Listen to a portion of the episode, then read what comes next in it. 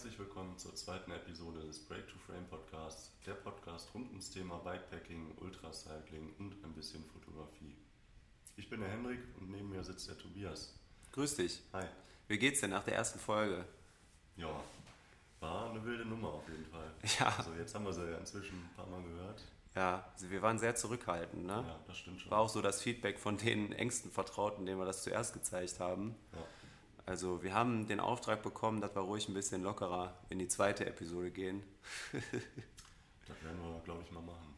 Aber du bist noch ein bisschen am Kränkeln, ne? Ein bisschen ist gut. Ein bisschen ist gut. Ja, aber äh, das geht schon alles. Ja? Ja. Ja, dann. Hört man aber auf jeden Fall. Ja, definitiv. Ja.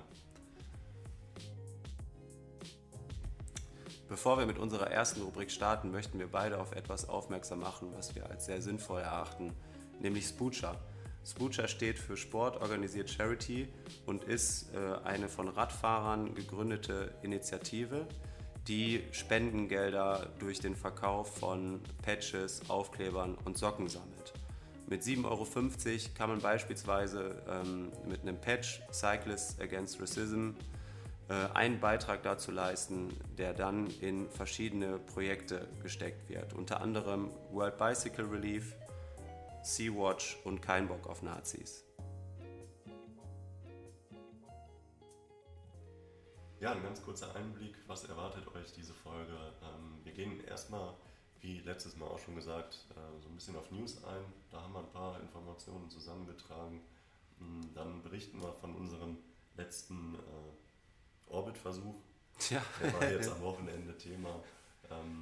Wahrscheinlich auch der Verursacher, warum du jetzt krank hier sitzt. Ne? ja, unter Umständen ja. Ja.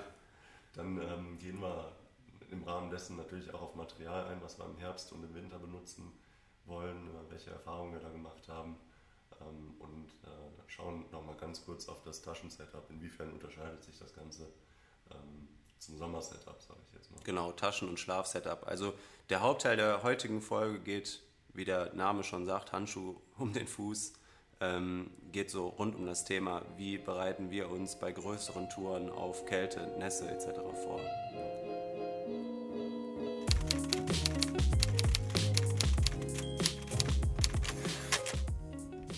Dann kommen wir zur ersten Rubrik, der News. Was gibt's Neues in der Landschaft? Also äh, ganz interessant für uns, also für alle, die ihn nicht kennen, Jonas Deichmann, Extremsportler, macht gerade einen Triathlon um die Welt und hat tatsächlich äh, seinen 120. Marathon in 117 Tagen absolviert. Und ich glaube, gestern war es soweit, dass er äh, auch angekündigt hat, wann er jetzt die letzten 4000 Radkilometer fährt. Ne? Also ich glaube, am 31. geht's los, am 31.10. 4000 äh, Kilometer liegen noch vor ihm, also von Lissabon nach München. Da können wir gespannt sein. Das ist quasi der Endspurt für ihn. Ne? Ja. Heftig. Ist auch, glaube ich, das, was ihm am meisten liegt. Da hat er jetzt Bock. sich, da hat er genau. jetzt Bock, der freut sich schon. Ja. Ich glaube, gibt gerade noch ein bisschen Probleme. Ich, ich weiß gar nicht, der müsste aktuell noch irgendwo in Südamerika sein. Mhm. Hat da Probleme m, mit dem Schiff oder mit dem Flugzeug zurückzukommen Mhm. nach Europa. Aber dann geht's los. Ja. Ich habe auch kurz überlegt, ob wir beide ihn nicht vielleicht ein Stück begleiten können, weil er hat bei Komoot auch seine Route öffentlich gemacht. Ne? Aber da müssten wir ganz in den Süden. Und dann ist er auch immer fraglich, wann er genau da ankommt. Ne? Auf jeden Fall eine geile Aktion. Ja. Ja, dann haben wir als nächstes ähm, den Instagram-Kanal bzw. den Social-Media-Kanal, äh, das Social-Media-Auftreten von Sony. Da wurde gestern äh, announced, dass die sehr bald schon, übermorgen glaube ich, oder morgen Ja, geht jetzt schon, fix, geht fix. Ähm, eine neue Kamera rausbringen werden, und zwar die Sony Alpha 7 Mark IV. Ne? Also sind die Gerüchte. Genau, wir ja. können stark davon ausgehen. ja, wir, gehen mal stark. Wir gehen mal stark davon aus. Die fehlt gerade noch. Genau, und da sind wir ja voll im Thema. Ne? Wir haben ja beide eine Sony, ähm, du gehabt, ich habe eine, äh, Vollformat, Hm. ähm, 7R Mark III und äh, das ist natürlich unheimlich interessant, ne? jetzt vor allem im Wandel der Zeit die ganzen Entwicklungen zu sehen, was die Kameratechnik angeht, vor allem auch äh, im Vergleich zu so äh, Mobilgeräten. Ähm, Ja, die- zu gucken, was, was können die Kameras jetzt wirklich noch. Eben, eben. Ich bin super gespannt auf den Sensor, muss ich sagen. Ja. Na, die werden da auf jeden Fall einen neuen verbauen. Ja. Also da kann man gespannt sein. Ähm, jetzt zu unserem Aufnahmezeitpunkt, wir haben den 19. Also sind jetzt noch, glaube ich, zwei Tage, bis released wird. Äh, da kann man echt gespannt sein. Ja, sind wir auch. Der dritte Punkt, also ja, die Temperaturen nehmen ab, es wird nass draußen, der Herbst, der ist auf jeden Fall schon präsent. Ähm, man verlagert unter Umständen auch das Training so ein bisschen nach drin, fährt Swift oder auf der Rolle. Ja, ähm, was macht man da, wenn man da jetzt auch, gerade in unserem Fall, bei den ausgiebigen Trainingseinheiten relativ viel Zeit auf dem Rad verbringt? Äh, Netflix und solche Sachen sind natürlich immer ganz toll, aber es gibt auch zum Thema passend ganz schöne Reportagen und Dokumentationen bei YouTube aktuell. Unter anderem würden wir da die äh, Badlands-Dokumentation bzw. das Cinematic von Outside empfehlen. Ist eine Gravel-Reportage rund um den Ex-Profi Paul Voss und seine Gravel-Karriere. Also muss man sich so vorstellen, der hat das so ein bisschen mit initiiert äh, und lässt das halt äh, cinematisch, filmerisch begleiten. Super geiler Look äh, und auch interessant. Also das letzte war äh, Badlands halt in Spanien mhm. und landschaftlich natürlich äh, andere Welt. Ja. Parallel dazu äh, gibt es auch den großen YouTube-Channel von Rafa, also Rafa Gone Racing.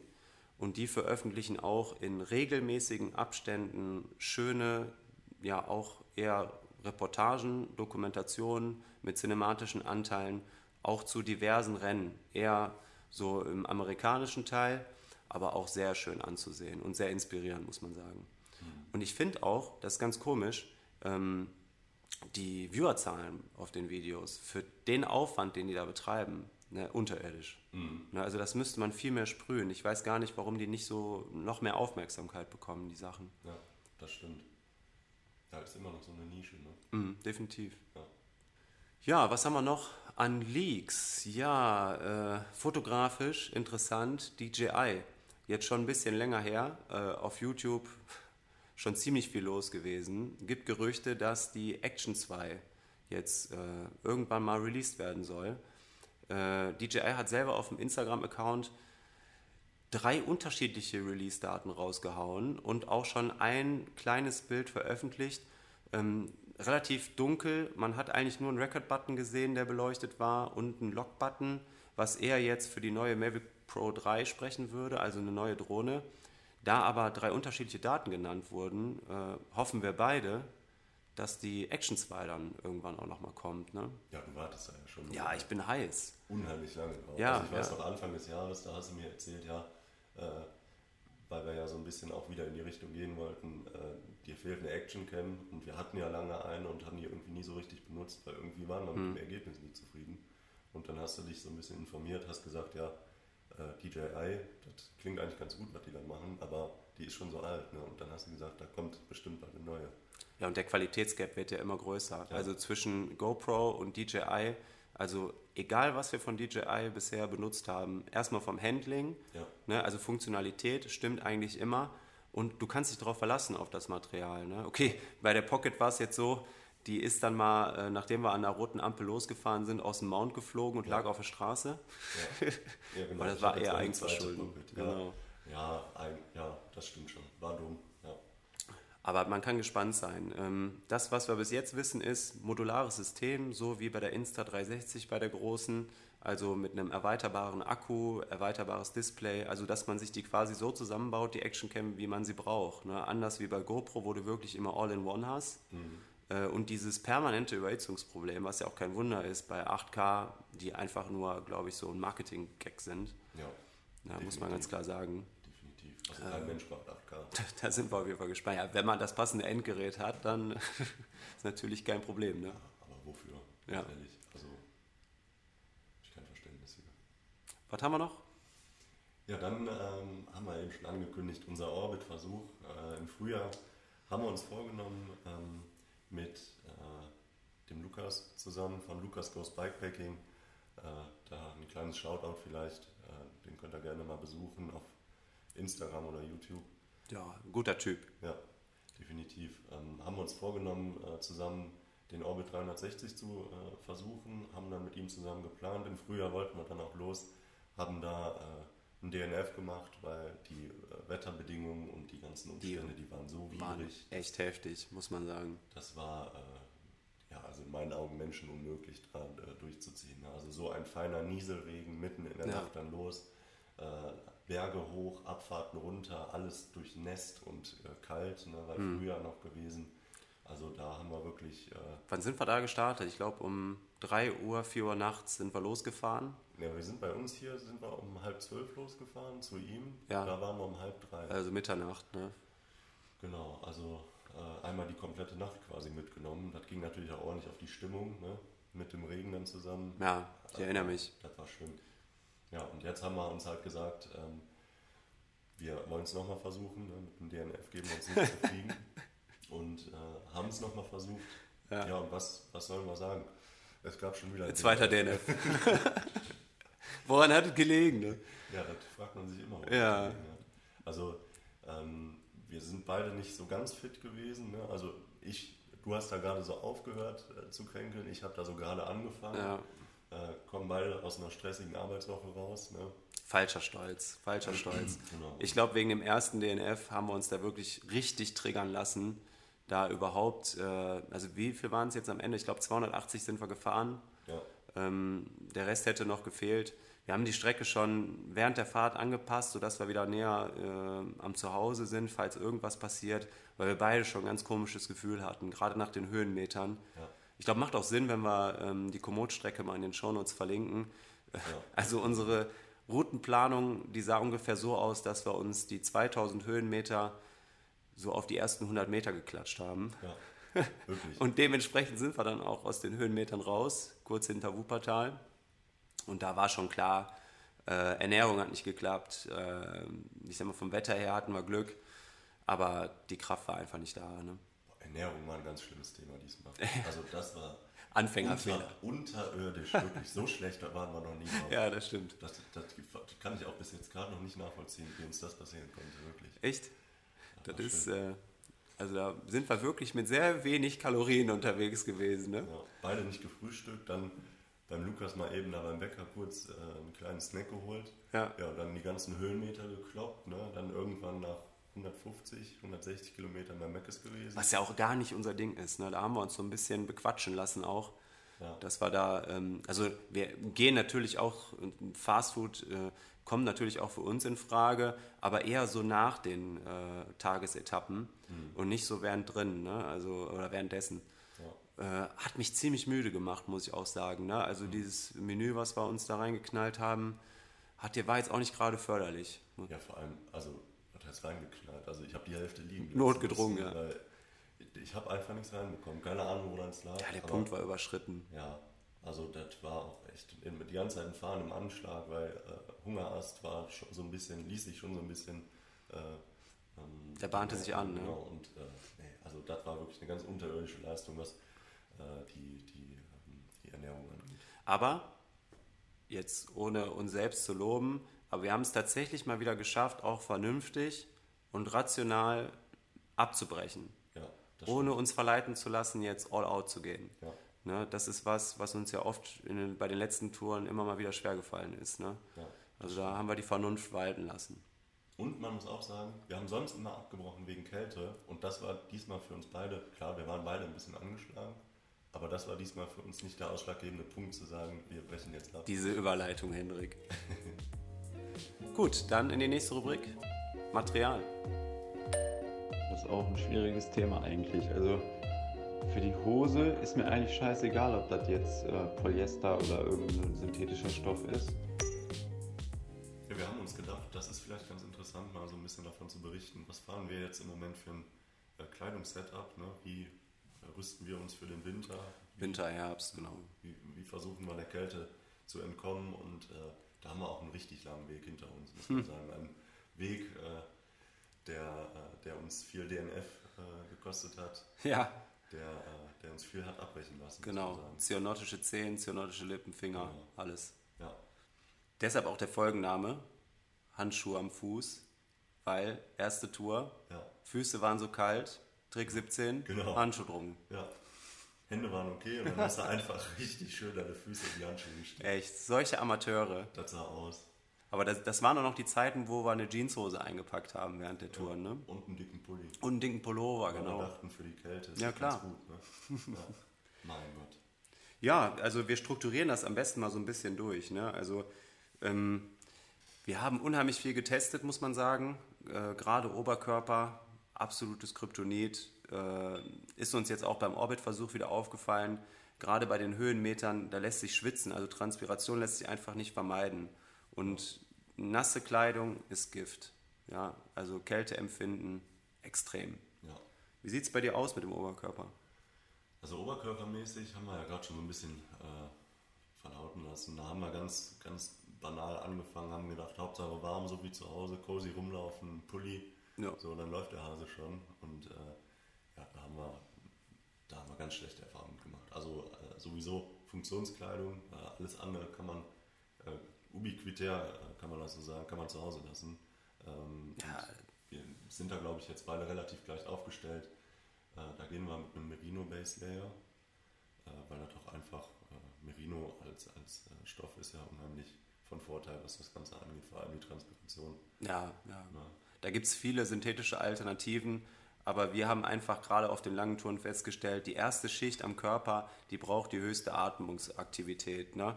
Ähm, Und Merino hat den Vorteil, gerade wenn man jetzt autark unterwegs ist, Open Field schläft, ohne Zelt, ohne Hotel, dann ähm, ist nicht so geruchsanfällig. Ne? Ist auch angenehmer für die Mitmenschen. Ja, ja und für uns selber. Ne? Ja, Also, genau. den Mock, den möchte ich nicht riechen. nee, hör auf. Deshalb auch immer der Sicherheitsabstand zwischen uns. Ne? Genau, das ist es. Ja, und ansonsten, genau, Merino Base Layer, dann darüber äh, ein Trikot. Ähm, da gehen wir zwei unterschiedliche Wege. Du fährst ein Langarm-Trikot, Winter. Mittlerweile, Trikot, ja. Genau. Äh, hast ja früher, äh, bist du so mit Armlingen, Beinlingen gefahren. Ich war früher so im Wintertrikot. Und jetzt bist du im Binding-Armling-Modus. Genau, jetzt bin ich im Binding-Armling-Modus und äh, ja, da haben wir beide gute Erfahrungen gemacht. Äh, da muss man, glaube ich, für sich selber einfach mal gucken, wie man da äh, am besten mit Genau, ist halt quasi die zweite Schicht Oberkörper. Genau.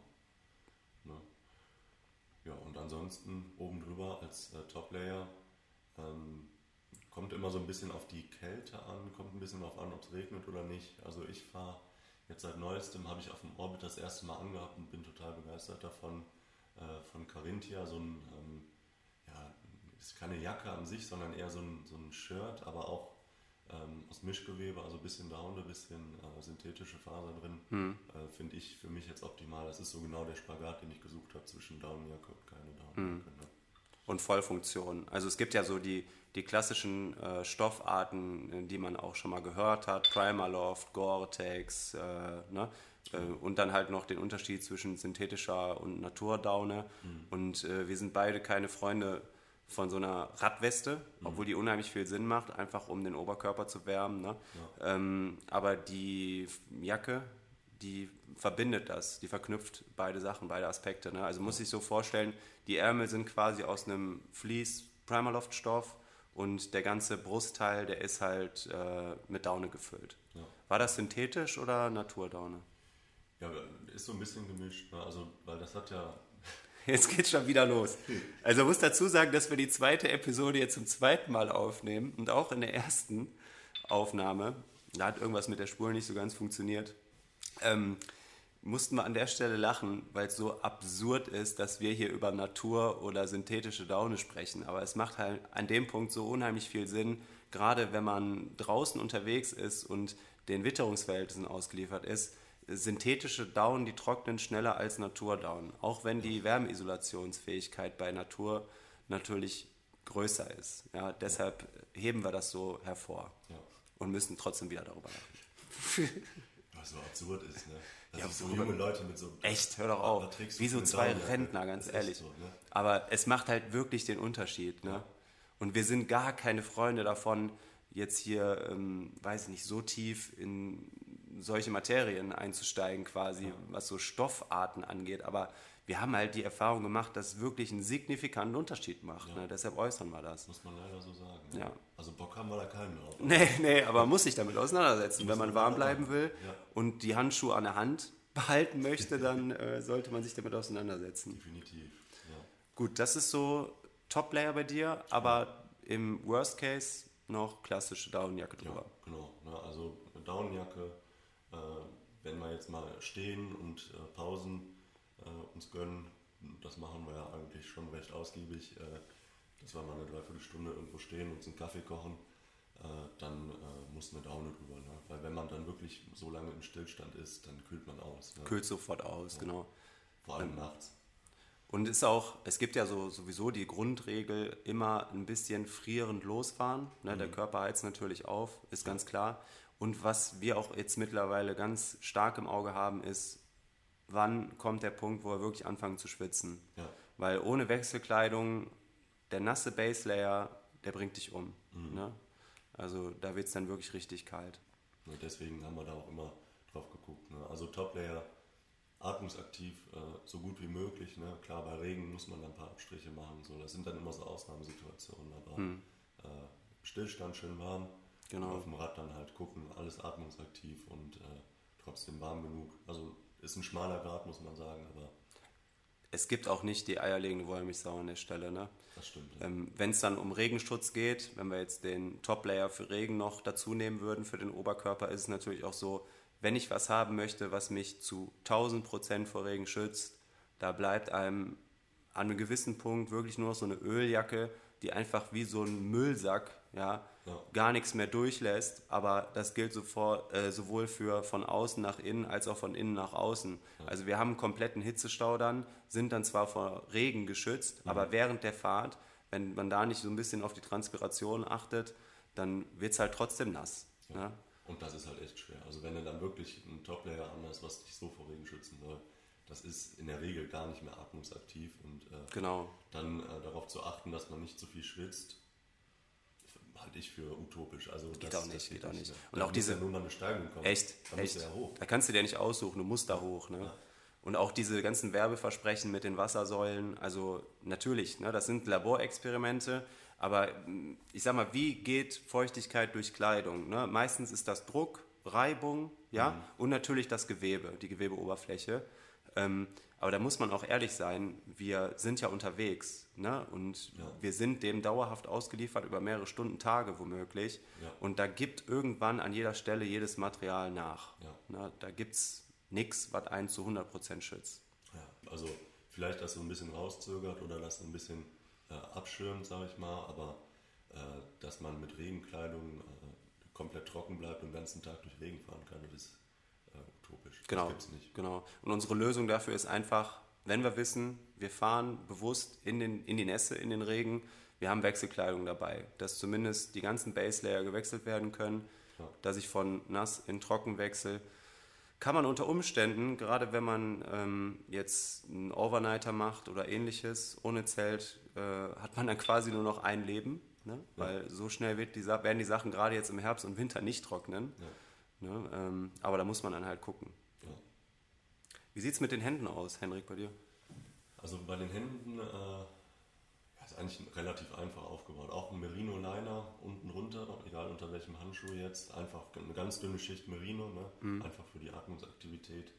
Äh, und wenn man mal die Handschuhe auszieht, um irgendwie fein was zu machen, ne? irgendwie Kaffee kochen oder so, ähm, dann, dann ist das ganz gut, wenn man nicht direkt die ganze, die ganze Zeit die nackte Hand quasi draußen hat. Ne? Ja. Das finde ich ganz, ganz gut und darüber dann halt äh, bedarfsgerecht dann gucken. Also entweder einen richtig dicken Winterhandschuh, der auch Regen abhält Mhm. äh, und auch zuverlässig abhält, muss ich sagen. Äh, oder halt so ein, so ein Mittelding, ne? was so ein bisschen mehr Wärme noch spendet. Äh, da gucke ich dann einfach, je nachdem. Also Hände waren auch äh, bei uns beiden eigentlich nie so problematisch, muss man sagen. Ne? Ja, außer beim ersten Orbit. Beim, genau, aufgrund der Nässe. Aber da haben wir auch eine Lösung für gefunden, die auch relativ kostengünstig ist. Äh, Spülhandschuhe. Genau. Ne? Da haben wir auch ein witziges Bild zu. Ja, Da das können wir eigentlich mit- mal hochladen ne? Genau. oder in den Shownotes verlinken. Genau. Äh, Spülhandschuhe klingt jetzt erstmal seltsam. Ich meine, Handschuhe hat mittlerweile jeder vielleicht unter Umständen auch in der Satteltasche mal, wenn ein Platten kommt oder mal was an der Kette gemacht werden muss. Aber die Spülhandschuhe haben den Vorteil, dass sie halt noch mal ein bisschen robuster sind als so ja, obligate Krankenhaushandschuhe, die nach zweimal an den Lenker greifen kaputt gehen. Äh, das ist so unser Lifehack quasi, äh, die man dann einfach noch mal um den eigentlichen Handschuh rumzieht, wenn wirklich mal der Platzregen kommt. ne? Und wiegen ja auch nichts. Ne? Nehmen keinen Platz weg. Echt? Also eigentlich eine ganz gute Ja, Option. und Wenn gibt es auch in super Farben. Ne? Genau. ja, das stimmt. Das sah ein bisschen komisch aus, als ich damals bei Edeka an der Kasse stand mit äh, vier Paar XL Spülhandschuhen. Pink. Emanzipation. Ja, ja. Gut, wie sieht's mit dem Kopf aus? Kopf fahren wir beide gleich. Da haben wir im Moment noch einen äh, synthetisches, äh, ja, so eine synthetische Sturmhaube, ne, die wir auch bei Bedarf dann äh, über Mund und Nase ziehen können. Die müssen wir ersetzen, Henrik. Die ähm, hat, die war nicht förderlich, was so das, das Schwitzen im Kopfbereich angeht. Die wärmt gut, muss man sagen. Preis-Leistung stimmt. Aber ich glaube, auf Dauer werden wir damit nicht glücklich. Wir müssen auf Merino switchen. Genau. Äh, da gucken wir im Moment nach Alternativen. Äh, können ja schon so, ein bisschen anteasern. Jetzt demnächst im, im November planen wir ja wieder eine, eine, Tour an der Mosel entlang. Da werden wir auch nochmal das Winter-Setup auf Herz und Nieren prüfen. Und ich denke, zu ja. dem Anlass werden wir uns da nochmal Merino-Sachen zulegen, ja. was auch die Kopfgeschichte angeht. Weil das ist ja auch im Endeffekt das Wichtigste. Ne? Ah, da freue ich mich schon drauf. Das wird ein Härtetest für Material und Körper. Oh ja. ja, Balaklava, ne? also Sturmhaube, hat sich einfach bewährt. Zusätzlich noch ein Buff. Ne? Buff immer gut. Ja. Kann man sich auch einmal komplett über den Helm ziehen. Ja. Sieht jetzt nicht so schön aus, aber wärmt. Sieht, genau, sieht, sieht in der Nacht sowieso keiner und äh, für normal hat man im Helm so diese Ventilationsöffnung äh, die kann man damit dann halt so ein bisschen abdichten. Ne? Die braucht man einfach bei der Kälte nicht. Ne? Da, ja. wird der, da wird die Mütze ja noch, noch kälter sein. Da wird dann alles kalt, genau. Ja. Gut, Kopf, Beine? Äh, Beine, ja, eigentlich wie Oberkörper. Du fährst ja äh, Langarm, ne? also eine Winterbib. Ich fahre äh, eine Sommerbib, muss man sagen, mit Beinlingen. Äh, mhm. Die sind von innen so ein bisschen gefüttert. Ähm, muss man halt so ab und zu mal so ein bisschen nachjustieren, aber äh, ich finde, für mich ist das eine ganz gute Lösung. Ja, wird sich noch zeigen, ob das während der Fahrt auch so bleibt, ne? ja. wenn die Temperaturen jetzt noch ein bisschen abnehmen. Ja. Ich habe das ja letztes Jahr gemacht, ähm, war schon frisch. Ja. Also das hat immer ein paar Kilometer gedauert, um, sag mal, mit kurzer Bib und äh, Beinlingen dann irgendwann auch ein, ja, eine angenehme Wärme zu, zu, spüren, so gerade was die Beine angeht. Ne? Aber für den Stillstand, äh, um das vielleicht nochmal kurz zu erklären, ist ja nicht so, dass du dann auch in der Pause einfach dann nur mit kurzer Bib und Beinlingen da im Winter stehst, sondern du hast, ja. glaube ich, eine Daunenhose noch gekauft ja, zusätzlich. Genau. Also ich habe ähm, zusätzlich noch eine Daunenhose gekauft, auch aus Mischgewebe, nicht so wie die Daunenjacke von mir, die ja Naturdaune ist, sondern wirklich aus Mischgewebe.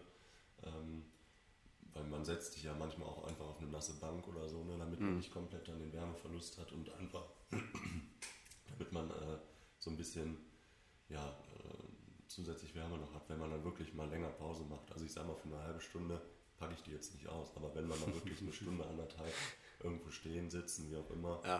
äh, dann packe ich die aus und ziehe die noch drüber, ne, damit man einfach im Stillstand nicht, nicht so abkühlt. Ne. Könntest du theoretisch auch mit der Hose fahren? Also theoretisch geht das, ne? aber. Äh, Oder muss ich mir das so vorstellen wie eine Pinata, die vor mir fährt und dann irgendwann federn lässt? Das könnte durchaus passieren. Ausschließen möchte ich das nicht. Nee, aber im, äh, Sitz, im, Sitzbereich ist die noch ganz gut verstärkt. Da hat er auch keine Nähte, die eigentlich auch platzen können. Aber das Problem ist halt mit unserem Sattel, dem Cambium. Äh, der ist, der ist rau. So ein, so ein Schleifstein. Ja. Das äh, kann man nicht ganz ausschließen. Wie viele Nähte der von meinen Hosen schon kaputt gemacht hat, ne? Aber dafür ist er einfach bequem. wie wir schon in der ersten Folge gesagt haben, der ist alternativlos. Alternativlos zur Zeit noch. es gibt so eine Variante von Pro, aber anderes Thema. Ne, bleiben ja, ja. wir erstmal bei der Kleidung. So viel zum Thema Hosen. Ja. Die Füße, also von den Beinen zu den Füßen, ähm, da habe ich jetzt zurzeit noch das Problem, äh, ich wollte ursprünglich auf einen Winterschuh zurückgreifen jetzt mal, weil ich sonst immer mit Überschuh gefahren bin und halt ja Merino-Socke und klassischem MTB-Schuh, weil ich SPD-System fahre am Gravelrad. Ähm, ja, war schwierig. Äh, ich hatte den, das Flagship von Northwave mir bestellt, aber der Einstieg in den Schuh war schon grenzwertig. Mhm. Und obwohl ich den zwei Nummern größer bestellt habe, der passt absolut nicht. Ne? Mhm. Obwohl das so ein, der macht auf den ersten Eindruck, äh, auf den ersten Blick macht er wirklich einen guten Eindruck, mhm. aber das geht gar nicht, das geht gar nicht. Und von den Überschuhen wollten wir insgesamt weg, weil gerade auf den längeren Touren das sind Einwegartikel geworden, ne? Ja, ist auch so. Weil also, die so abgenutzt werden von uns.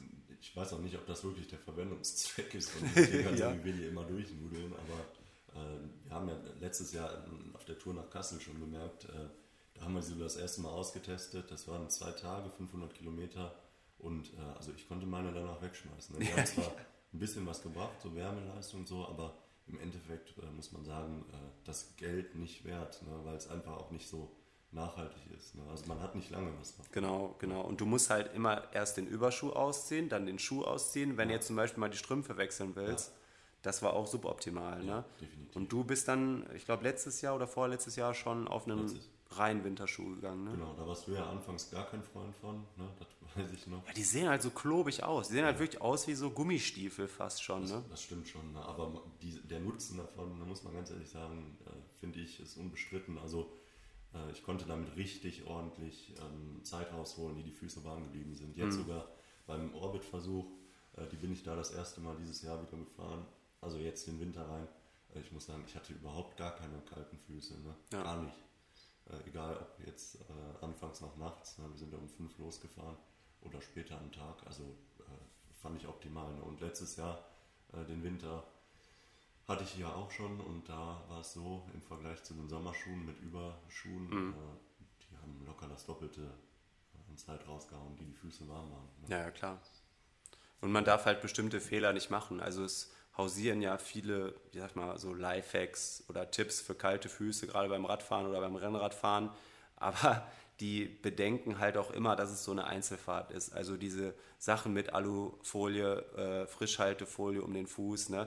das ist für den ersten Moment ist das eine super Sache und wärmt auch gut, aber du schwitzt halt und der Fuß wird dann wieder nass. Ja. Und dann hast du im Endeffekt auf die lange Sicht, wenn du jetzt mehrere Tage unterwegs bist, einen viel, viel kälteren Fuß, als wenn du einfach plain Lammfelleinlage womöglich, einen schönen Merino-Strumpf und noch einen dicken Sportstrumpf darüber, einen zum Wechseln mitnehmen, einen ordentlichen Schuh, womöglich einen Überschuh. Äh, da fährt man eigentlich ganz gut mit. Ja. ja, ganz wichtig, hast du gerade schon gesagt, auf jeden Fall Merino auch an den Füßen. Das haben wir jetzt beide so. Äh, lange Merino-Socken, äh, ziemlich gute auch und äh, dann läuft das. Also ich mag trage inzwischen nur noch Merino-Socken. Mag man auch nicht glauben, ne? Also Ja. Merino, also ne, es ist halt Fell, ne? Es ist halt Lammfell so. Aber ähm, wir hatten ja damals den Standpunkt, wenn der Strumpf, wenn die Socke dick ist, Ja. dann hilft das auch viel so. Ne? Aber ist ja so. ist gar nicht. Das ist gar nicht der Fall. Ne? Äh, also im Stillstand, klar, da kann man das mal machen. Äh, vor allem nachts mal eine dicke Socke noch drüber ziehen. Aber so auf dem Rad, äh, da macht sind wir weg Sinn. von diesen äh, äh, Hauptsache dicke Socken an und so. Ja. Das macht wirklich gar keinen Sinn, ne? weil die sind auch nicht, die transpirieren, also die leiten die Transpiration nicht gut ab. Das nutzt gar nichts. Ne? Am Ende hast du dann verloren, weil du nasse Füße hast. Hast du die gar nicht mehr warm. Klumpen am Bein, ja. Ja. Also das war echt, äh, da haben wir schlechte Erfahrungen gemacht. Deswegen dünne Merino-Socken und Abfahrt. Genau. Worauf man auch noch achten kann, ist, den Schuh natürlich nicht zu eng zu stellen. Ne? Also wir haben natürlich, also gerade im Perform performanten Bereich, ähm, gehört sich einfach, dass man den Boa richtig schön festzieht.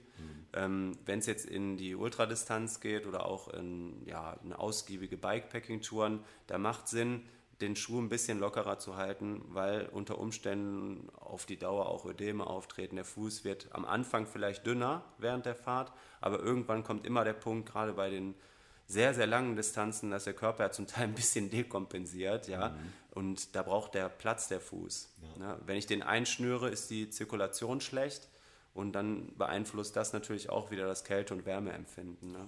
Also eine Kompression, das ist eher unvorteilhaft, kann man sagen. Ja, was ich zu dem Thema vielleicht noch ganz kurz sagen kann, ich habe jetzt auf der Tour auch nochmal, das haben wir ja früher schon mal gemacht, letzten Winter, äh, aber ich konnte mich da nicht mehr so gut dran erinnern. Ich habe jetzt nochmal getestet von der Heat Company und von einem anderen Unternehmen Ah, stimmt, ja. ähm, die äh, Einlegesohlen, die sich ja durch ähm, Oxidation quasi selbst aufwärmen Ja. und für so ungefähr acht Stunden halten sollen. Ich habe direkt von Anfang an welche reingelegt, ähm, einfach weil ich das vermeiden wollte. Ja. Und klar, in Kombination, habe ich ja gerade schon gesagt, äh, hatte ich jetzt gar keine Probleme. Die haben richtig gut lange warm gehalten. Also ich war überrascht. Ne? Mhm. Die gute Erfahrung habe ich gar nicht so in, in Erinnerung gehabt. Mhm.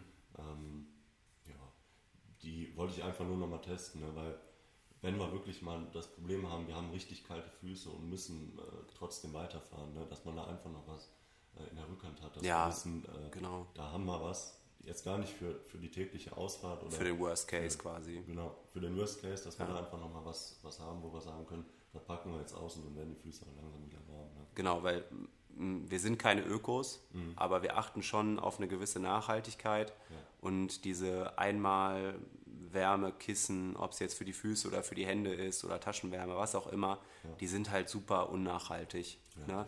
Das sind einmal Artikel, die sind an sich schon in Plastik verpackt. Dann hast du halt diese, dieses Metallpulver da drin, was ja. durch die Oxidation dann Wärme abgibt. Ja. Und das benutzt du einmal und schmeißt das weg. Ja. Das, äh, das, ist, ist halt eher so unser Backup-Plan dann. Ne? Also wirklich für einen Notfall. Wir also ich habe es jetzt einmal getestet, damit ich weiß, wo ich dran bin. Mhm. Damit ich weiß, wann ich das im Notfall dann auch benutzen äh, will. Und äh, ja, das reicht jetzt auch erstmal. Also äh, einfach damit wir für einen Notfall was haben. Genau. Ja. Und für die Hände, beziehungsweise an sich Taschenwärmer, da haben wir ja eigentlich eine Lösung gefunden, die mehr als nachhaltig ist, kann man sagen. Ne? Ja, für uns ähm, die optimale Lösung, muss man ja sagen. Die äh, Taschenwärmer, die wir haben, äh, kann man ja direkt vorab sagen, die sind von Peacock und das sind so ja, Taschenofen, ne? mhm. Feuerzeug, Benzin rein und äh, je nach Füllmenge halten die dann, äh, wie man möchte, bis zu 24 Stunden ja. und die halten sie auch wirklich. Ne? Also die füllt man sich einmal morgens auf und braucht dann abends nicht nochmal extra nachfüllen, sondern die halten dann auch die ja. Nacht durch. Ne? Ja. Und das finde ich schon eine optimale Lösung, weil klar, äh, noch nachhaltiger wären diese ähm, Handwärmer, die man so aus der Schule kennt, ne? Die man dann äh, morgens, weiß ich nicht, auf dem Fahrrad äh, im Bus oder so äh, aktivieren kann durch eine Metallplatte. Ach, die mit dem, der Salzlösung ja, da drin genau, oder so, ne? Die man dann aufkochen muss. Ne? Ja. Ne? Aber das ist für uns natürlich dann äh, nicht gut. Ne? Wenn wir auf einer Mehrtagestour sind, wir können ja nicht 15 ja, die geben, davon geben zu, viel, äh, zu wenig Wärme ab. Genau, ne? und die halten ja auch nicht so lange. Ne? Mhm. Also ich sag mal so eine halbe, dreiviertel Stunde und dann werden die ja langsam wieder kalt. Vor allem, mhm. wenn es draußen wirklich äh, im Minusbereich äh, ist. Ne? Und deswegen haben wir jetzt für uns diese Taschenöfen da geholt. Und dann, also ich habe die ja letztes Jahr schon gehabt, du hast die jetzt nachgekauft. Mhm. und jetzt auch die Tage mal getestet. Was sagst du dazu? Hammer. Also ich, ich war ja schon davon überzeugt, ähm, der Preis, der stand so ein bisschen im Weg. Mhm. Aber wenn man jetzt wirklich auch mal durchrechnet äh, und auch Preis-Leistung im Verhältnis sieht, macht das unheimlich viel Sinn.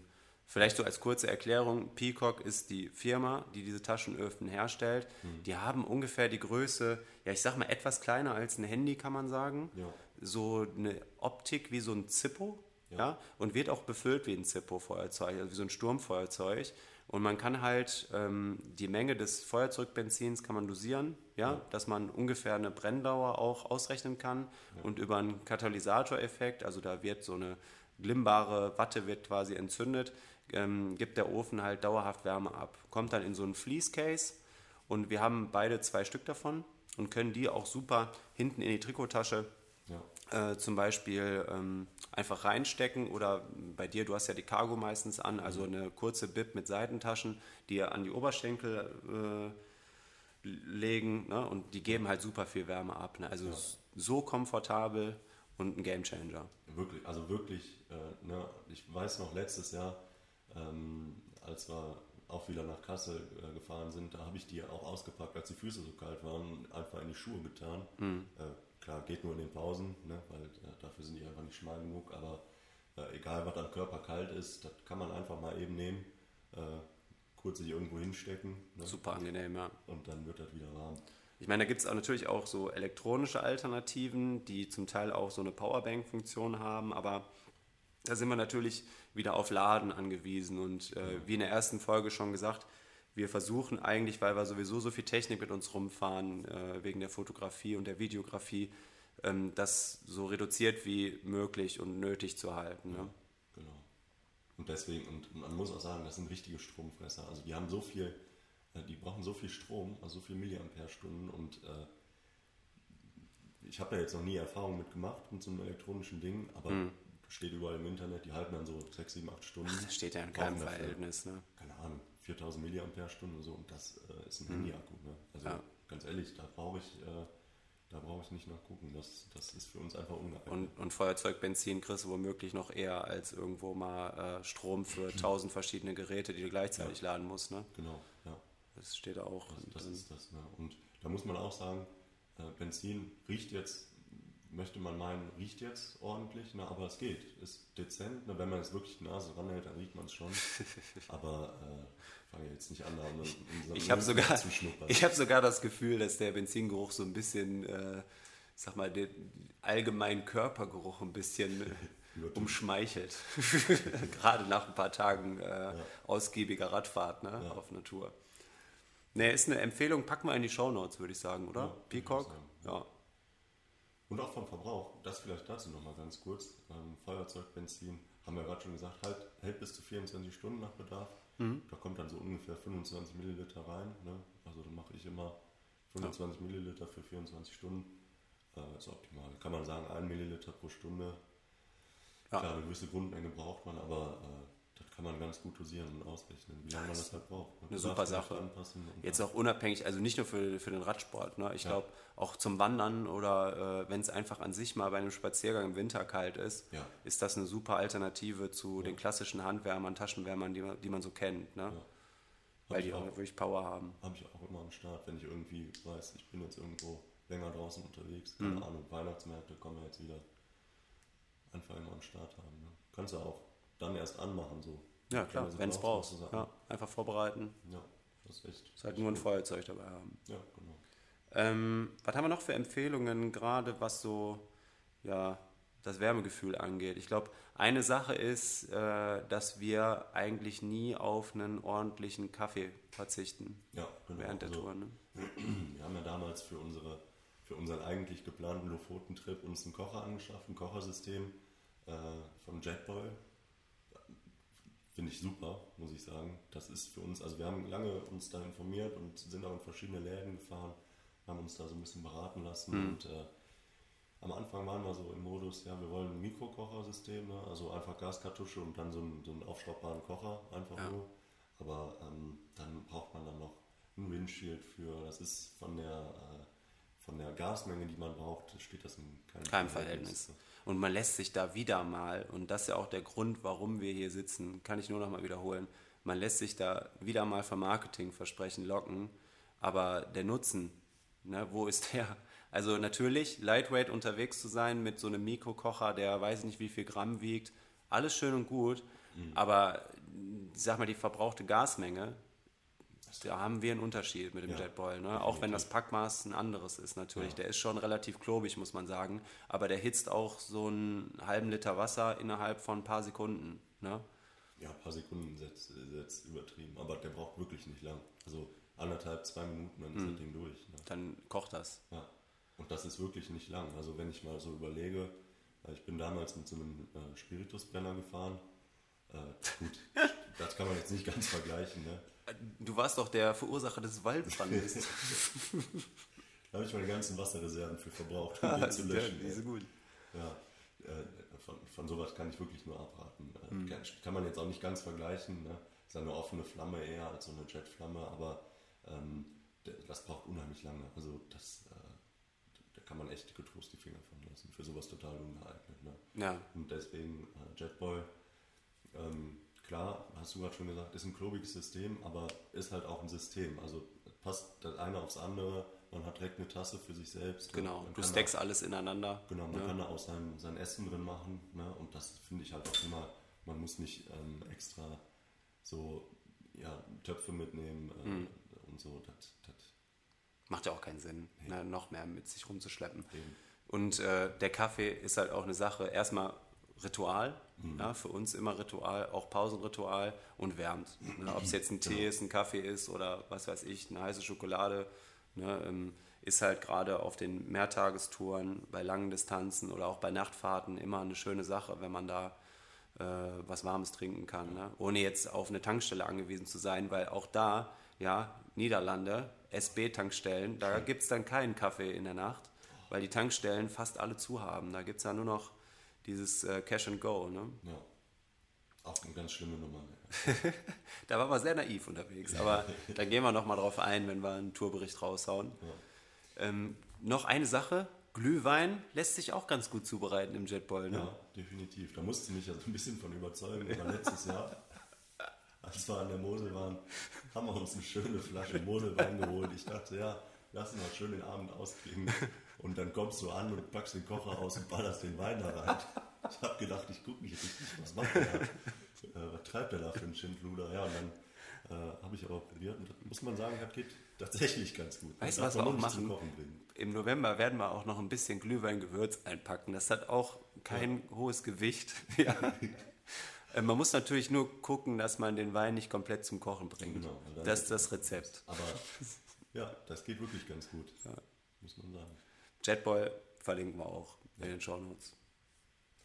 Ja, ähm, jetzt haben wir über Kleidung an uns und so Tipps gegen Kälte schon ausgiebig gesprochen.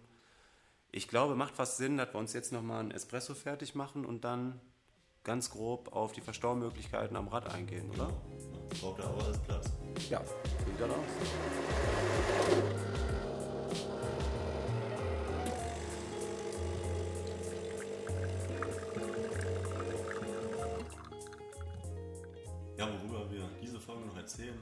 Kurz, äh, weil das ist eigentlich so ein, so ein großes Thema, da kann man locker noch ein paar andere Folgen mitfüllen. Dein, Lieb, dein Lieblingsthema auch. Ja, ne? wirklich, wirklich. Äh, wir wollen noch einmal kurz auf unser Taschensetup eingehen, wofür wir äh, oder womit wir jetzt den Orbit bestreiten wollten, wie wir die Sachen so verstaut haben. Ne? Wir haben ja schon relativ ähm, viel mitgenommen, einfach für den Fall der Fälle, ähm, ja, weil wir nicht wollten, dass die Kälte uns diesmal erwischt. Ja, wir haben auch immer, also gerade bei den äh, Distanzen, die jetzt die 300 überschreiten, 300 Kilometer überschreiten, haben wir in den meisten Fällen auch immer ein Notfall-Schlafsetup dabei für einen Powernap äh, oder falls einmal nicht gut geht. Ne? Ja. Gerade wenn wir uns vom Zuhause ähm, etwas weiter entfernen. Willst du einfach mal anfangen? Also, Ja, also ich habe, ähm, also klar, Oberrohrtasche für Persönliches, das lasse ich jetzt mal weg, das finde ich jetzt ehrlich gesagt uninteressant. Ne? Ist von Gramm äh, draufgeschraubt, äh, da habe ich Aufnahmepunkte für, ist nichts Besonderes. Dann habe ich ähm, eine Rahmentasche, die mache ich eigentlich bei den Touren, äh, Mehrtagestouren auch eigentlich immer mit dran. Ähm, da, äh, die ist auch von Gramm, ist eine Custom-Tasche, also maßgefertigt für das Rad, äh, wasserdicht. Also da habe ich bis jetzt gar keine schlechten Erfahrungen mitgemacht. was ist das nochmal für ein Stoff? Äh, das ist X-Pack, X-Pack, ne? genau. Und äh, ist ja jetzt so der, also gibt so drei große, große Stoffarten, sage ich mal, die man so am, am Rad verbauen kann oder aus, die, aus denen Die Taschen sind, ne? Genau, ja. Und äh, X-Pack ist der eine, dann gibt es noch Dyneema Und Cordura. und Cordura. Ne? Dyneema ist so ein bisschen durchsichtig, sehr, sehr leicht, muss man sagen, sehr wasserfest, aber sieht halt äh, einzigartig aus, sage ich mal. Wird doch oft im Tracking benutzt, glaube ich, ne? Genau, ne? als ultraleicht ist es, muss man sagen. Ähm, Custom Frameback hat bei dir Sinn gemacht, weil du ja auf deiner, aufgrund deiner Größe ähm, mit den, sag ich mal, Standardtaschen gar nicht zurechtgekommen bist. Ne? ja, Also die hangen da teilweise wirklich ziemlich straff dran. Ne? Ich Ja. glaube, die Restrap-Tasche, die von der Classic-Serie, die du ausprobiert hast, die das war grenzwertig. Ne? Das hat gar nicht gepasst. Hat sie ja so verbeult, weil ich ja so einen leichten Knick im Rahmen habe. Äh, das, ging nicht. Ne? Und dann habe ich mir gesagt, komm, äh, hör auf mit so einer Scheiße hier. Das, äh, das machen wir vernünftig. Ne? Und äh, ja, da bin ich sehr zufrieden mit. Ne? Da habe ich immer so meine, also das, was gut reinpasst, immer in die Taschen so vom Packmaß. Da sind zum Beispiel meine Armlinge und Beinlinge drin, Handschuhe habe ich da mit drin und dann je nachdem, äh, welches Setup ich jetzt sonst noch fahre. Manchmal nehme ich da eine Isomatte mit rein.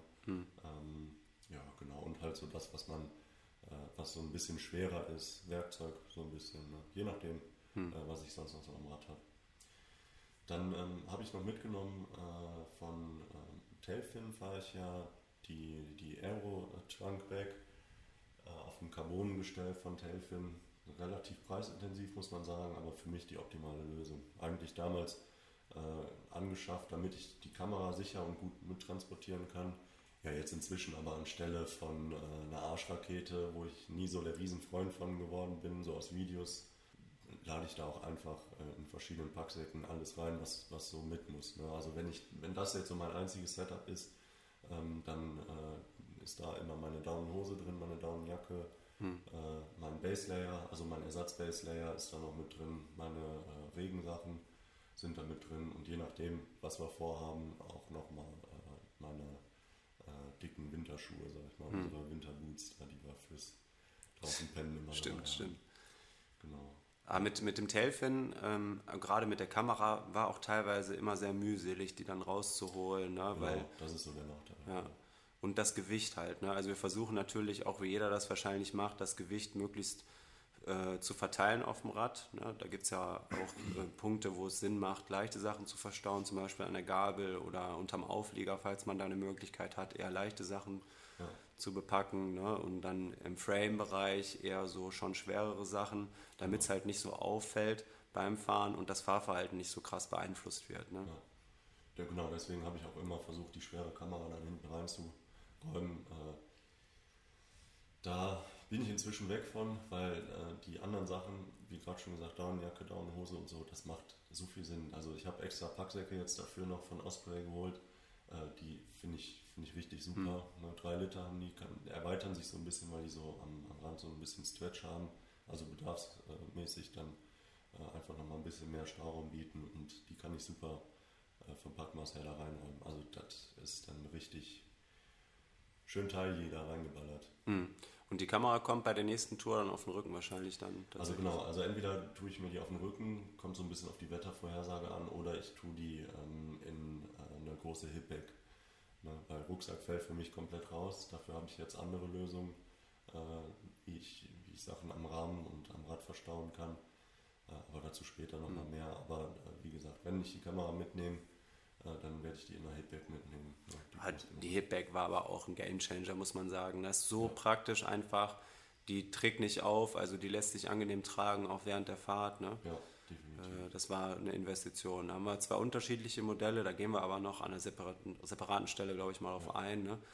Ähm, macht unheimlich viel Sinn. Ja, ja und ansonsten ähm, Genau, vorne noch zwei Snack-Pouches. Wir haben ja letzte Folge schon mal kurz angedeutet, dass wir das Trinksystem so ein bisschen umstellen wollen. Das habe ich jetzt einmal probiert.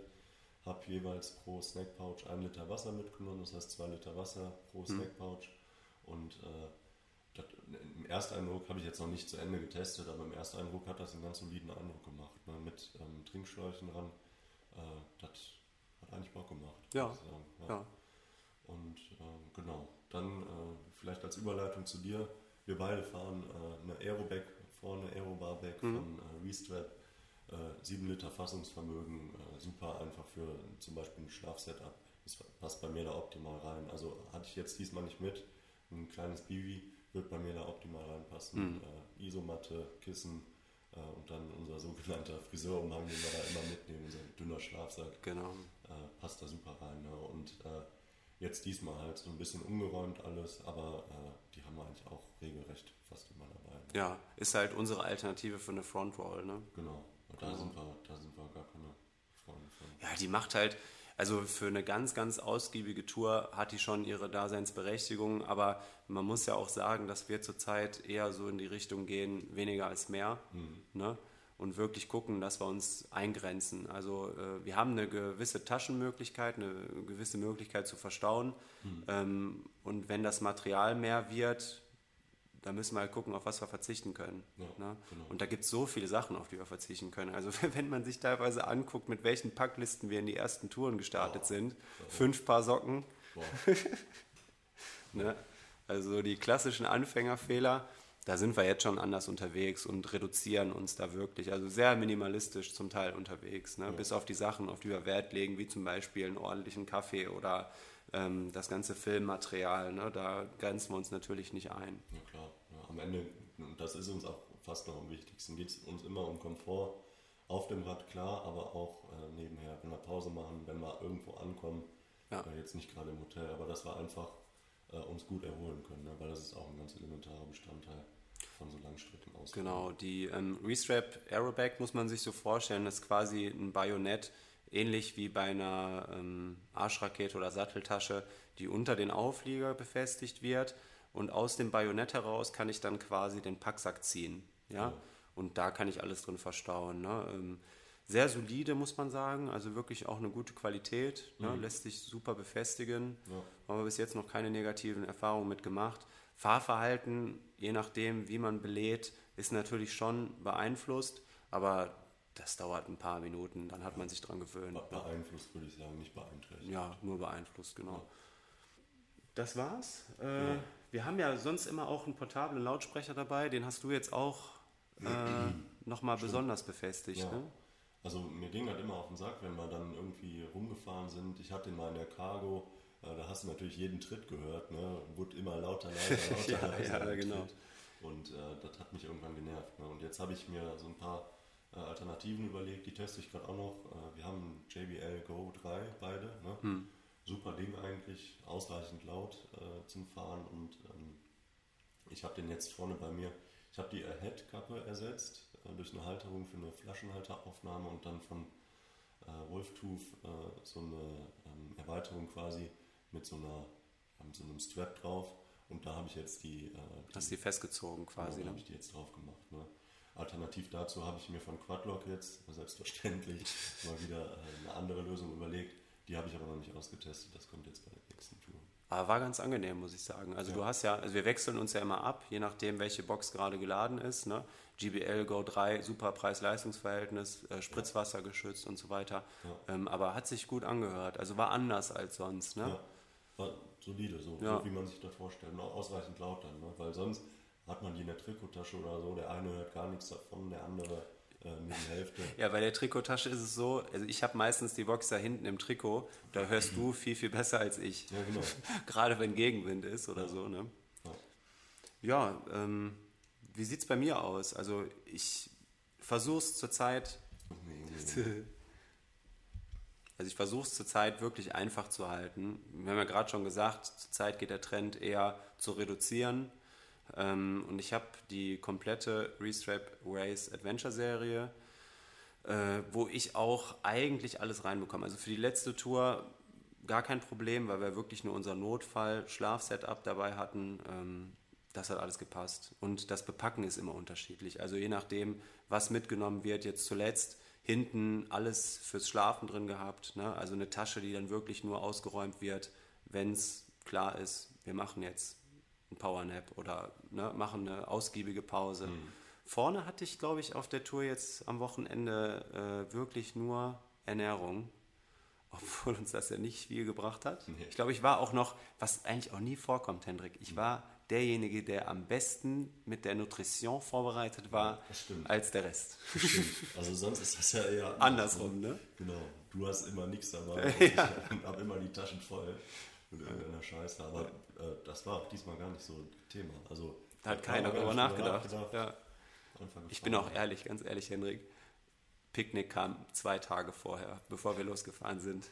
Und ich habe mir gedacht, komm, pack einfach ein, weil die Tasche vorne, das muss man natürlich sagen, das ist ein Nachteil. Also anders wie bei so statischen Taschen, die sich auch von selber tragen, sage ich mal, wie so eine mhm. Framebag, ähm, diese ganzen Taschen, die ein Bajonett haben, wo ein Packsack reingesteckt wird, mhm. die brauchen ja Volumen, damit das anständig hält. Ja. Wenn ich die nur zum Teil befülle, dann hält die nicht mehr richtig, beziehungsweise es sieht komisch aus. Ne? Da muss man mhm. dann auch zusätzlich gucken, dass man den Gurt ein bisschen strammer zieht. Ja. Und deshalb muss ich die irgendwie voll kriegen. Ich habe teilweise nach Sachen gesucht, die ich noch mitnehmen kann, einfach damit das Teil voll ist und anständig hält. Ne? Ja. Ja, ähm, Spare Parts habe ich so bei mir eigentlich in der Frame. Also die Frameback von der Adventure-Serie, die ist halt schon relativ kompakt, muss man sagen. Da passt jetzt nicht viel rein. Top Tube, äh, dafür länglich, da passt schon einiges rein, kann man sagen. Die lasse ich auch mittlerweile am Rad, also sowohl Top Tube als auch die Frameback von Restrap, die lasse ich eigentlich permanent dran. Die mhm. wiegen sowieso nichts, ist auch X-Pack vom Obermaterial, ähm, das macht keinen Unterschied. Ja. Ne? Und bei den Spareparts sind wir ja mittlerweile auch so unterwegs, dass alles so minimalistisch, also vom Reifenheber zum Multitool bis zum Ersatzschlauch, wo wir beide jetzt eigentlich nur noch die Tubulito mitnehmen, mhm. Ähm, einfach um da auch noch ein bisschen aufs Gewicht zu gucken. Ja. Da sind wir ja ganz gut unterwegs. Ne? Ja. Das war das Setup jetzt für die Tour. Ja, vielleicht eine ganz kleine Anmerkung noch, die, also jetzt hast du ja gerade eben gesagt, wir gucken schon so ein bisschen aufs Gewicht. Ne? da muss man im Winter so ein bisschen Abstand von nehmen, glaube ich. Ne? Weil äh, ich sage immer lieber haben als brauchen. Ne? Wenn du nachher da stehst und hast keine Lage klar, mehr dabei klar. und äh, kannst dich nicht mehr gegen die Kälte wehren, äh, das, wie gesagt, klar. haben wir ja schon schlechte Erfahrungen gemacht, das muss nicht sein. Also da muss man echt gucken, äh, ja, so ein bisschen, ja, hat man da wirklich jetzt alles dabei für den Winter, ne? weil das unterscheidet sich vor allem bei mir stark vom Sommersetup. Ja, klar. Man unterschätzt das ja auch. Ne? Nur man kann halt Prioritäten setzen. Und ich sag mal, äh, drei, vier wirklich extrem dicke Schläuche und schwere Schläuche mit mhm. sich rumzufahren und stattdessen vielleicht nochmal irgendwie ein wärmeres Kleidungsstück mitzunehmen. Das schließt dann halt wieder so den Kreis, ne? dass man ja. da halt wirklich Abstriche macht an den Stellen, wo man Abstriche machen kann. Ne? Ja, genau. Ohne auf den, Komf auf den Komfort zu verzichten. Ja. Ja, Schlafsetup. Können wir da eigentlich noch kurz drauf eingehen, oder? Ja. Ja, dann äh, ganz ehrlich, wir haben erst den zweiten drin. Einen können wir uns noch geben.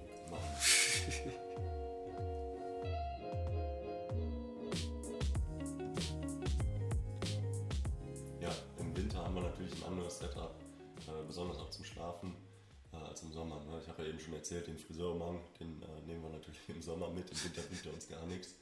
Ähm, da testen wir im Moment auch noch so ein bisschen aus, aber äh, an sich haben wir da, glaube ich, jeder für sich so eine ganz solide Lösung gefunden. Wie machst mm, du das mm. nachts? Also für, also wir müssen ja auch unterscheiden, das Notfall-Setup jetzt für die letzte Tour war einfach eine wirklich ja, günstige, aber vom Packmaß äh, kleine und auch leichte Isomatte mhm. von Amazon. Also mhm. wirklich nichts Besonderes. Ja. Ne? Können wir vielleicht auch mal in den Show Notes verlinken.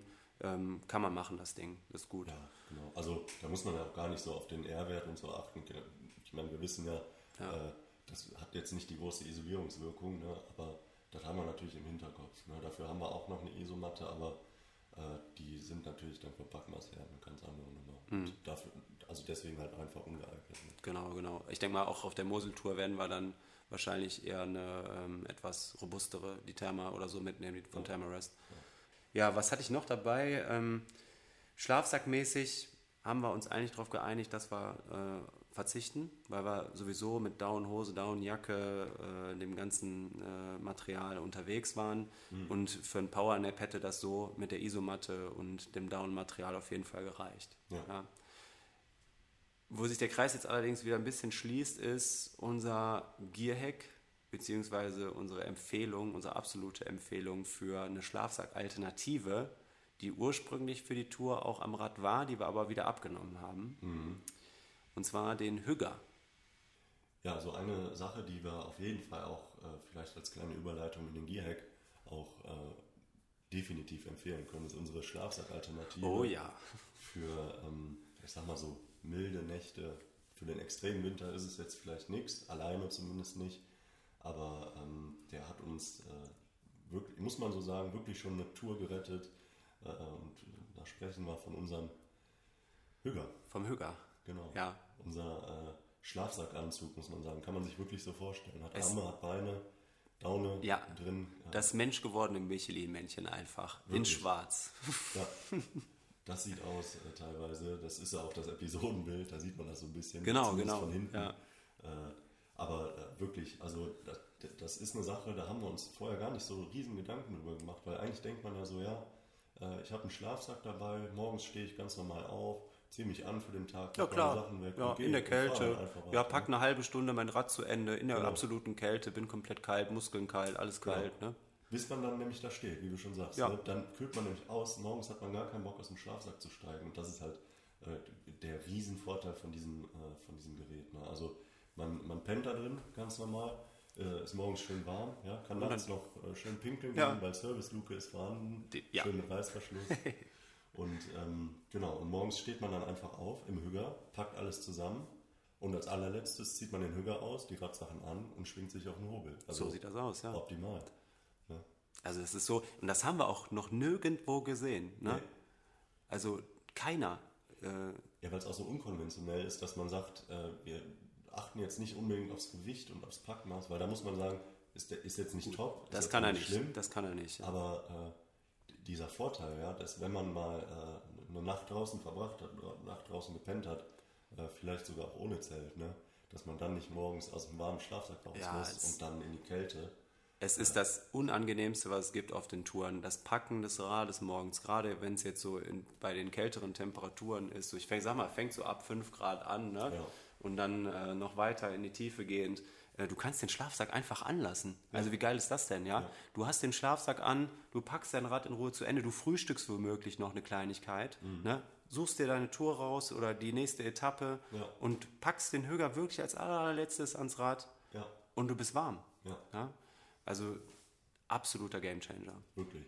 Also wirklich unglaublich. Ne? Und äh, genau, die Füße kann man abnehmen. Ne? Genau. Also wenn man da normale Schuhe drunter ziehen will, Fahrradschuhe, wie auch immer, im Zweifel kann man damit auch auf dem Hobel sitzen. da sind wir wieder bei der Pinata. genau. Nee, und äh, also wirklich äh, sehr äh, vielfältig, was, was der uns für Vorteile bringt. Hm. Das macht das Gewicht und auch das Backmaß wieder wett. Und kannst du dich noch an äh, die West-East Tour erinnern, also wo mhm. wir vom westlichsten Punkt Deutschland zum östlichsten gefahren sind, mhm. als wir die eine Nacht äh, Besuch bekommen haben von so drei, vier Wildschweinen. Ja, drei, vier ist gut. Mal, da, geklungen, da war der Hüger aber auch das Nonplusultra, ne? ja. weil auch in solchen Fällen, da kann man mal eben die Beine in die Hand nehmen, dann ist genau. man weg. und hat den Schlafsack dabei an. Also. Genau. Also man muss, sich, man muss sich nicht auf den Baum retten und dann da in der Kälte eine Dreiviertelstunde frieren. Du kannst auch mit dem Hüger auf den Baum klettern, kein Problem. Genau einfach ganz entspannt ja. da oben, wo sie sitzen. Das, das einzige Problem ist natürlich, du musst, also die, die Hände muss man sich so vorstellen, man kann die komplett schließen, mhm. ja, genauso wie die Füße, man kann den Fußraum komplett schließen und man müsste den theoretisch aufmachen. Also das ist das einzige Hindernis, was man hat. Ja. Hat auch eine Kapuze, also kann man sich auch über den Kopf ziehen. Ne? Genau. Und wir werden auch bei der Moseltour den mal richtig ausreizen ja. und äh, gucken, ob wir nicht wirklich nur mit Hüger um die Runden kommen jetzt im November. Ja. Aber wir haben beim letzten Mal an der Mosel, da war es ja auch echt kalt, muss man sagen, aber da hatten wir auch die, das war ja der äh, Lofoten-Ersatz, da hatten wir ja die dicken äh, Winterschlafsäcke. Boah, da bist du, glaube ich, mit, mit, einem Defense 5 oder so, ne? Ja, der Defense 6 von Carinthia. 6 sogar, ei, ei, ei. Ja. Also wirklich äh, Amok, ne? War natürlich dementsprechend warm genug, keine mhm. Frage, aber äh, hätten wir das nicht mit dem Tandem gemacht, die sind von Packmas natürlich absolut ungeeignet fürs Bikepacking. Ne? Äh, Tandem, geteiltes Leid ist halbes Leid, da war das ja kein Problem. Du hast auch einen dicken Sack dabei. Äh, vom Schlafsack jetzt gar nicht die Rede. Und äh, äh, das geht natürlich nicht, wenn wir jetzt normal Bikepacken. ja, ja. auf jeden Fall. Pack, also Packmaß, ne, um nochmal um das, auf das Thema einzugehen, weil du ja gerade meintest, Packmaß ist jetzt nicht so optimal. Im Lightweight-Bereich natürlich nicht. Also kann man jetzt nicht mit einem C2 Summit Spark oder so vergleichen, ne, das nicht. Mhm, Aber er ist vom Packmaß so kompakt, dass der vorne in die Aero-Bar passt, zum Beispiel ins genau. Bajonett. Ne? Ja, und das ist, das ist wirklich ein Riesenvorteil, weil man muss sagen, solange es nicht regnet, optimal, äh, weil der nimmt, der nimmt einfach gar keinen Platz weg. Ja. Der nimmt einem die Aero-Bar weg zwar, ne, aber die hat ja sonst auch nur 7 Liter äh, und die kann man auch irgendwie anders verstauen. Ne? Dafür, dass der Riesenschlafsack dann da irgendwo seinen Platz findet, äh, ist das optimal. Außer äh, es regnet, ne? dann muss man eine Mülltüte oder so mitnehmen. Ah, das haben wir auch schon gemacht. Ne? Ja, das geht auch. Sieht nicht schön aus, aber hilft immer. Also Müllbeutel auch immer dabei. Ja klar, allein schon für Müll. Ne? muss man ja gar nicht immer alles zweckentfremden. ja, ja. ja. Verlinken, verlinken wir auch nochmal in den Show Notes. Ja, äh, genau. Fotos entsprechend, Höger, Jetboil, Peacocks werden wir auch auf Instagram so ein bisschen äh, darstellen. Genau. Fotografisch. Äh, ja, und dann würde ich was sagen, Henrik. Ist wieder soweit. Ja. Dann sehen wir uns in der nächsten Episode. Ich würde sagen, bis dahin.